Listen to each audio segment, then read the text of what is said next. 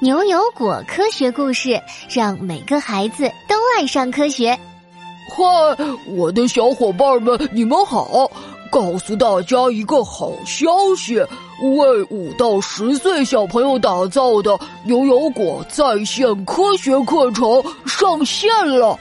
在每一节课里，我和牛牛哥悠悠都会带领大家参加刺激的科学冒险，和你一起完成酷炫的科学动手实验哟。想知道果果说的是什么好玩的课程吗？快来关注牛油果科学服务号了解吧。好啦，又到了讲故事的时间喽。今天故事的名字叫做《拯救地球计划》。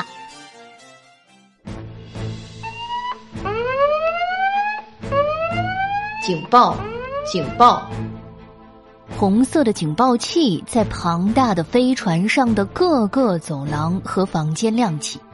穿着帅气制服的牛牛、果果和悠悠急忙跑到飞船上的中央控制室查看情况。牛牛皱着眉头，快速的在键盘上打下一行字。上方的大屏幕猛地亮了起来。原来啊，在神秘幽深的宇宙中，一颗不知名的小行星正在快速朝地球移动过来。牛牛看着屏幕上分析出来的结果，一下变了脸色。不好了，你们看这里，一颗小行星将在一个月后和地球碰撞，造成地球末日。果果走到牛牛旁边，建议说：“我们实行 A 计划怎么样？”牛牛喃喃自语：“A 计划，用航天飞行器炸毁小行星，来阻止地球末日吗？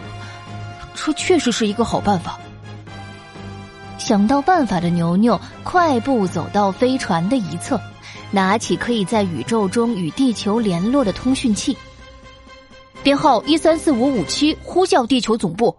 一个月后，小行星即将撞击地球，建议实施 A 计划。收到，牛牛少将。地球上负责通讯的联络员军官立刻回应了牛牛传回来的讯息。时间一天一天过去了，小行星距离地球也越来越近。在这一个月里啊，牛牛、果果和悠悠每天驾驶着飞船，观察着小行星的动向，也关注着地球上用来撞击小行星的航天飞行器的制造。终于在最后一天，联络员拨通了通讯器。牛牛少将，飞行器已完成，A 计划待命。牛牛、果果和悠悠站在中央控制室里，内心不免都很激动。牛牛拿着通讯器和地球上的人们一起倒数：倒计时，十、九、八、七。在倒计时数完的一瞬间，航天飞行器从地球上按照规定的轨道射向小行星。短暂而又漫长的时间过后，顺利的将小行星轰成了碎片。啊，太好了！三个小果子开心的欢呼，抱在一起又叫又跳的。但是下一秒。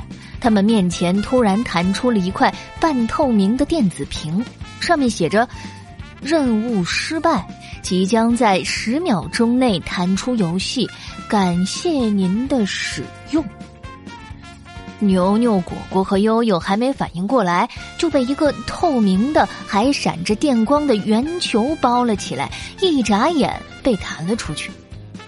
三个小果子眼前一暗，再睁开眼。就是阿福博士实验室洁白的天花板了。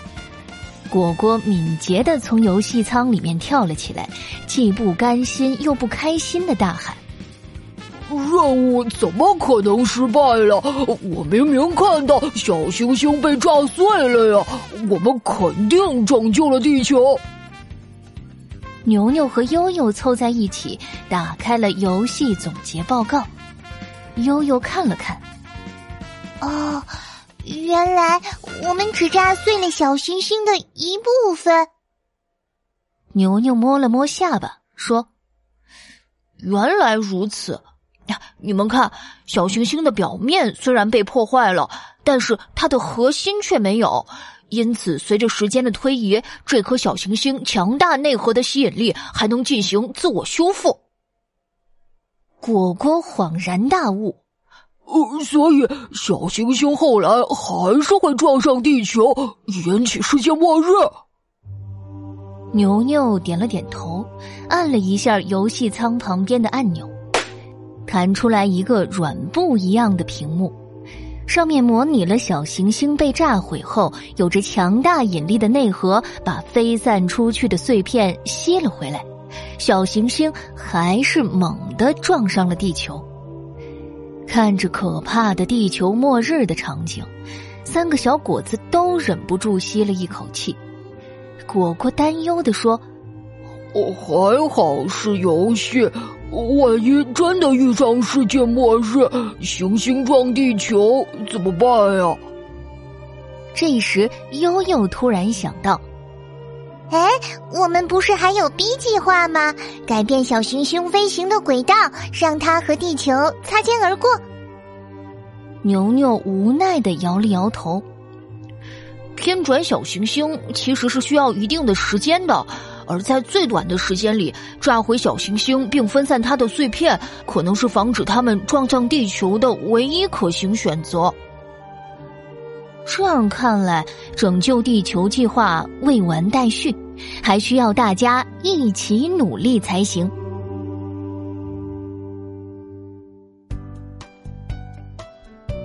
好了，拯救地球计划这个故事就到这里。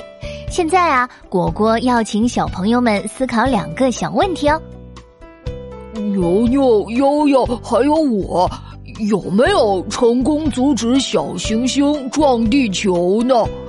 炸毁小行星的计划为什么失败了？快进入牛油果科学故事微信小程序的答题页面，告诉我们问题的答案吧！还可以听到另一篇故事哦。好了，下次同一时间我们不见不散。